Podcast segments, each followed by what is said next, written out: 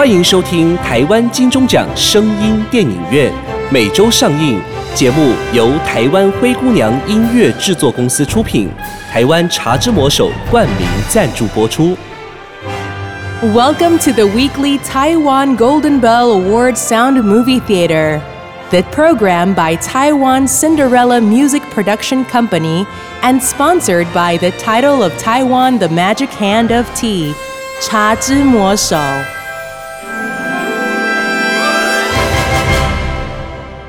您现在收听的是不雅苑聊聊天。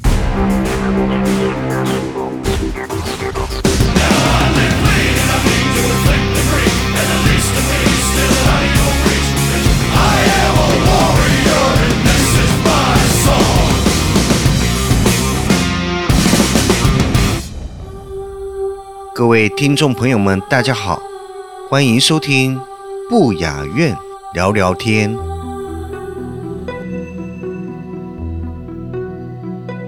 最近身边的一些朋友开始开团购、组群组、设立社团，做起生意来了。一问之下，才了解，原来他们多半是兼职。很多人会利用上课、上班的空闲时间，或是利用学生寒暑假期间，以短期。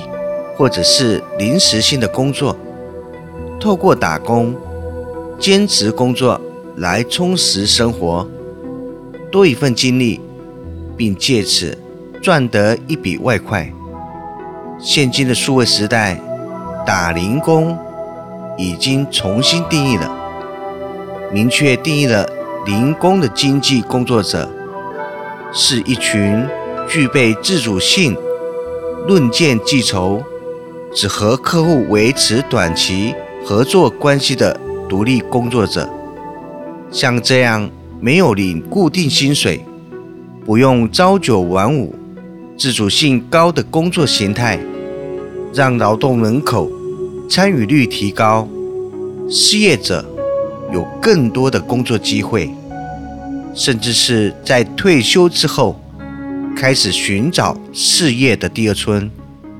这让劳动生产力获得提升，带来有形的经济效益，也成为一种新商业模式。今天要跟大家来分享一则关于打零工的故事。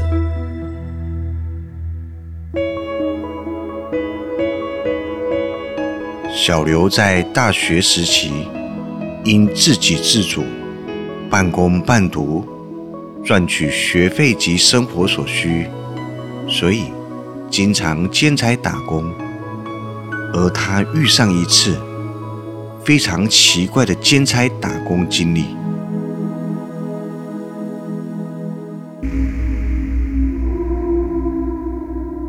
有一天，小刘在电脑招聘的信息上找到了一份日薪高的打工。那则招聘的信息内容是：需要搬运货物，高时薪，按日支付，一天的工资约莫两千八至三千元。因为受到薪资高的诱惑之下，小刘怕失去这次的打工机会，内心却毫无疑惑，没有一丝的怀疑。马上打了电话过去应征，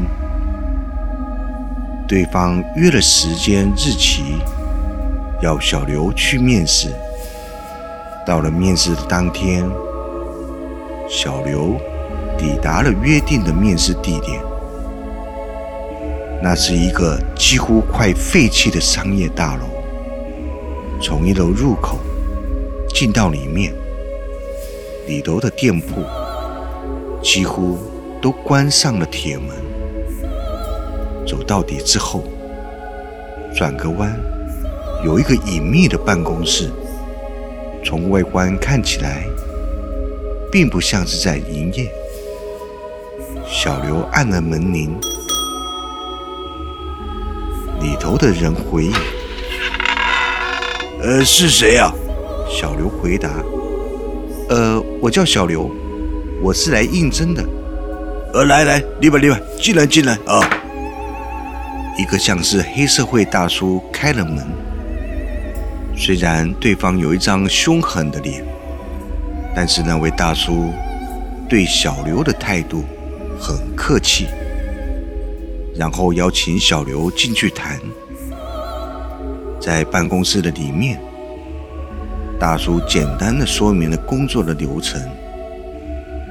呃，那个小弟弟啊，呃，我们的工作非常的简单呐，只是帮忙丢一些树叶、废弃物跟那个。啊，生活乐色啊，工作只需要几个小时而已哈。啊，这个工资我给你三千元啊，你看你能不能明天就来上班哦？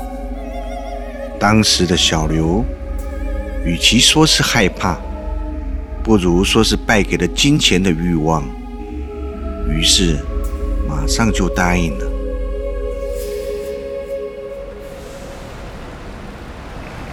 第二天。小刘到了大叔指定的集合地点，那是一个超市。小刘和那位大叔会合后，买了午饭，接着跟着大叔坐上了大货车，准备出发去工作地点。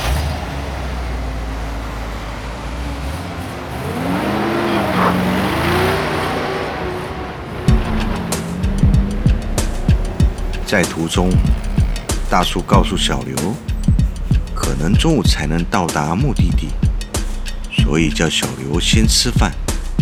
小刘一边吃着饭，一边看着车窗外的景象以及风景。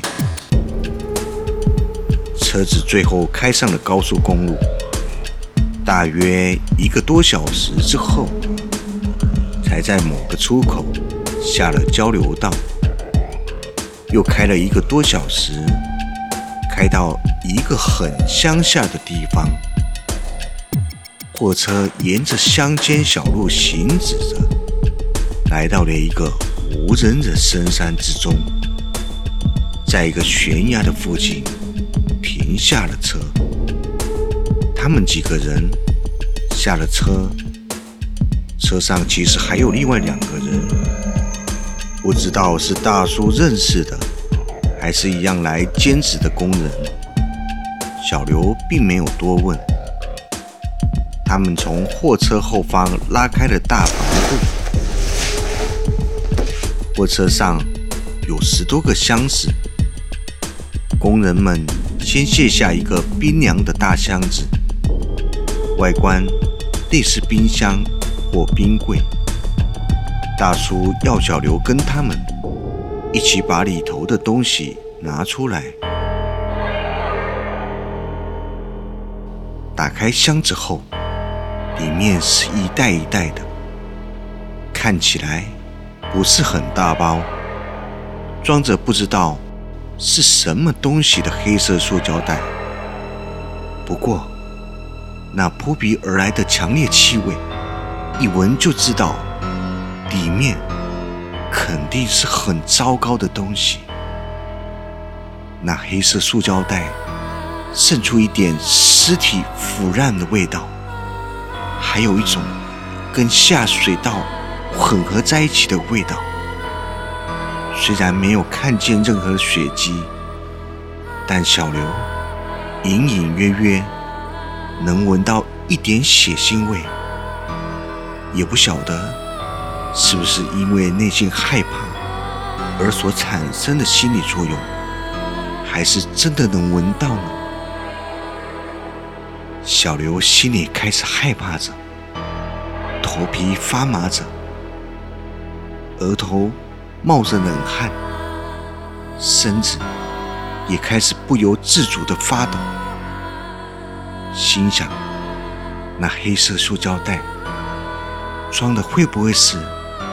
被肢解的尸体，小刘心里害怕极了。当时，小刘低着头看着大箱子里头的东西。当小刘抬起头来，刚好与大叔的四目对上眼。小刘此时吓了一跳，那眼神带有杀气。小刘不敢直视大叔，赶紧低头移开了视线。这时，大叔对小刘说：“哎喂，啊你怎么还没有开始工作就一直流汗呢？把东西拿出来啊，味道有一点不好闻。”垃圾本来就是有点臭，哎，赶快丢一丢，丢完了就能收工回去了。小刘故作镇定，嘴角勉强微笑，当作没事，假装是因为天气热而流汗，利用袖子擦了额头上的汗水。大叔要小刘他们。赶紧把箱子里面的东西都往附近的悬崖扔下去。此时，小刘刚刚已经意识到这种事情好像不太妙。小刘当时一直想着，他扔掉的到底是什么？小刘开始害怕。但是又不能表现出他可能知道黑色塑胶袋里头内容物所装的是什么？最令小刘恐惧的是，那东西竟然有十几箱。时间经过了一个小时，东西总算全部扔完之后，小刘内心更恐惧。更害怕的来了，他害怕的是被人灭口，整个人吓到都快腿软了。而那位看起来像黑社会的大叔，突然严肃地说：“哎，今天的事情啊，不要告诉任何人啊，要不然啊，你们知道哦。”之后，给了小刘他们一人三千元的薪水。这时的小刘拿到钱之后，却莫名其妙的突然感觉有点心安。他注视着大叔，看他上车发动货车引擎，然后叫大家上车。小刘上了车之后，他整个内心的害怕。恐惧，这才逐渐的松了下来。之后，大叔就载着小刘他们回去了。到了市区之后，大叔在某个车站的附近把小刘放下车。大叔告诉小刘说：“以后若还有这种工作的时候，会再联系小刘。”然后，货车就开走了。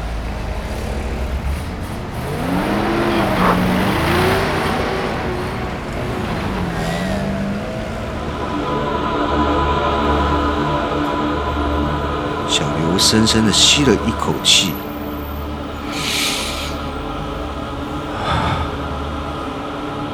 整个感觉像是从死门关逃脱一样。这时的小刘起了个挣扎的念头，他想要报警，但又不敢报警，怕当证人惹上杀身之祸。又想着，如果那些黑色塑胶袋装的只不过是一些小违法的东西，那不就没什么关系了吗？小刘脑海中。有着天人交战般，一边良心谴责要他报警，一边昧着良心要他不要报警。小刘最终决定以自欺欺人，洗脑自己，骗自己事情不是他所想的那样，那只是一般的乐色。而当天，小刘也害怕，再接到那位黑社会大叔的电话，更害怕那位大叔找上他。小刘赶紧把手机号码换掉。时间来到了四个月之后，虽然已经过了许久，到现在，小刘心里仍是有个阴影。昧着良心生活着，因为他还是不清楚那份神秘的打工，他扔的究竟是什么。小刘骗不了自己，他始终认为那些东西，一般人都应该猜得到吧？那可能是。会让人坐牢的东西吧，但是小刘最终还是选择了永远的、永远的受到良心的谴责，昧着良心、不安地继续过活吧。如果逻辑不入，就可以喝到日本金刚抹茶拿铁。何必急着去日本？对吼，巷口的茶之魔手推出到地日本金刚抹茶拿铁，而且是先用日本金刚专等持久原抹的有机抹茶粉，搭配奶香浓醇滑顺的牛奶，完美提味，抹茶的清香优雅哦。一喝就停不了口，尾劲回香迷人呢。一个一个，茶之魔手金刚抹茶拿铁，五麦。你还在吃成分不明的核藻吗？根据专家指出，唯有日本冲绳海域才是真正真正的核藻。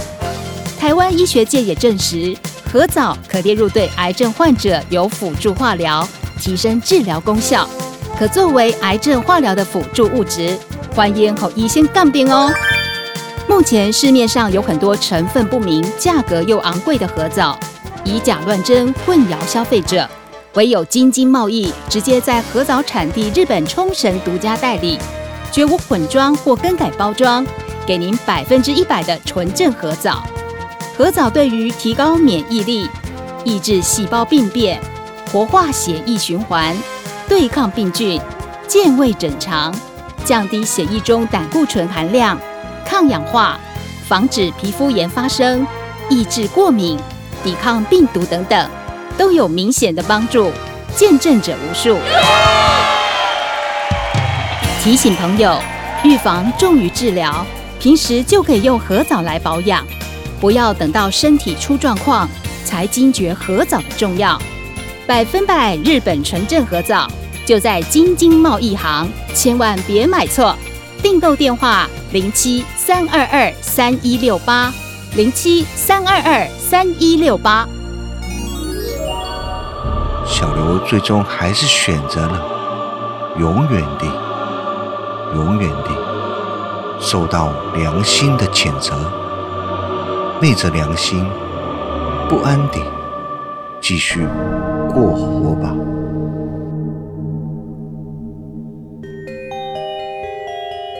关于小刘所发生的事件当中，他所扔到悬崖的东西到底是什么？有着诸多的疑点。小刘说有闻到尸臭味，那可确定的是，黑色塑胶袋中装的是腐肉尸体，但是又是什么尸体呢？是动物？是人？确实不得而知。如果是人，那真的是害人的杀人弃尸事件，十多个人的尸体，真有可能吗？换位思考，假设里头装的不是人的尸体，而是家禽、家畜的尸体，那那位黑社会大叔为什么不就近处理呢？而是？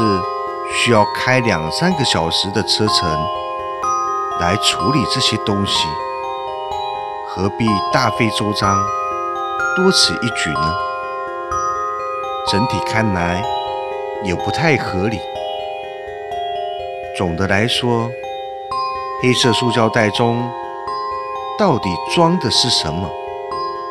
一切是个谜，就留给朋友们去思考吧。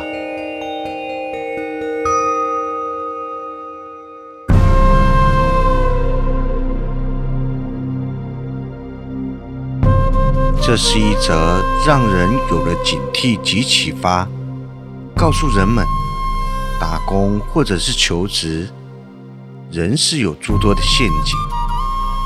求职的人，凡事要小心。新闻报道发生的柬埔寨打工诈骗事件，闹得沸沸扬扬。近期台湾民众。被骗到柬埔寨事件频传，引起社会高度关注。很多人检讨柬埔寨诈骗的被害者，被忽略了人口贩卖所外溢的效应。在此列出诈骗集团可能用的八种诈骗手法：一、开高薪，骗你自己飞过去；二、拉高商演活动薪资，骗表演者自己飞。三，在台湾开小公司，骗你要出差。四，开小公司，工作几个月之后，再说去员工旅游。五，欠高利贷钱，债主要你飞柬埔寨。六。你中了免费来回柬埔寨的机票。七，市场调查，然后再到边界卖掉。八，到泰国旅游时，导游中途偷换，整团拖去卖掉，或假装假持。说到柬埔寨，台湾呢，也发生着这么一则。骇人听闻的台版柬埔寨诈骗集团事件，在桃园龟山，弃尸的一名四十六岁王姓妇人，因为患有高血压、糖尿病，遭穷尽之后，没有及时吃药，导致死亡。但遗体被找到之后，家属还是无力将其殓葬。只好采取公益殡葬的方式，将黄姓死者安葬。王女生前命运坎坷，生下小孩之后，儿子才刚满月，老公就不告而别。她一度无法抚养，只能将小孩送到育儿院，但不想跟孩子分开，又努力赚钱接回儿子。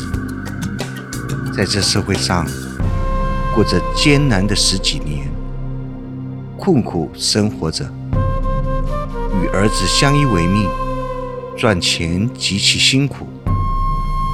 儿子同时表示，妈妈是看了求职广告，发现可先预支薪水，为了改善困苦的家计，才决定放手一搏。死亡的四十六岁黄姓妇人，其实在死前曾跟一起被关押的受害者留下遗言。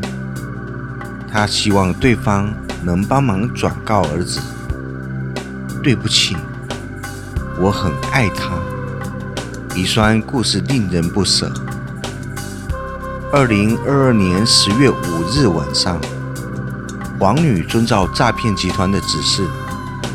带着所有证件，全部到龟山某间汽车旅馆附近面试。虽然儿子察觉有诈，但要赶回家劝妈妈之时，已经来不及了。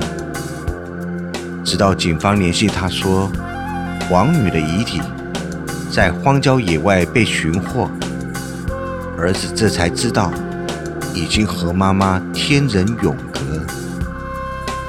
王女的儿子心痛地说：“我们母子俩度过颠沛流离，度过饥寒交迫，度过离别再相聚，却渡不过被诈骗集团凌虐死劫。关于柬埔寨多则杀人弃尸相关事件，不少华人被高薪厚职的工作骗到柬埔寨之后，惨被沦为诈骗集团的人球。除了被逼成为他们的帮凶，以诱骗更多人堕入陷阱之外，不听从的还会被囚禁、毒打以及性侵，甚至传出会遭活摘器官等残忍的对待，然后再贱价转卖到其他诈骗集团，一夜之间。从怀着出国打工的梦幻兴奋心情，掉进人间炼狱。所以呢，打工、兼差或者求职的朋友们，找工作的时候，人要小心谨慎，一不小心啊，就有可能沦为共犯。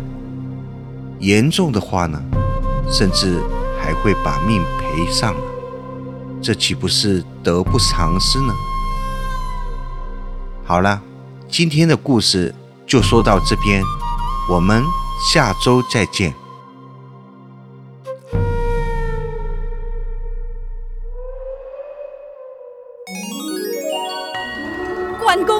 看又果是三星四果，有够无变巧的呢。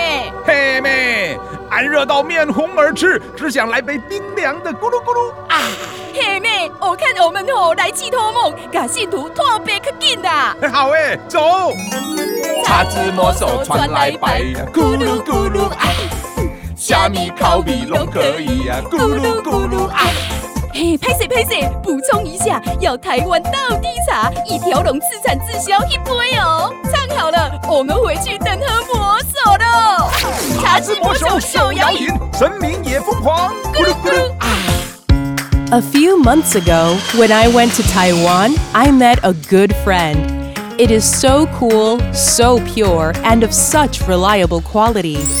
Now, I'd like to introduce it to my friends who will come to Taiwan.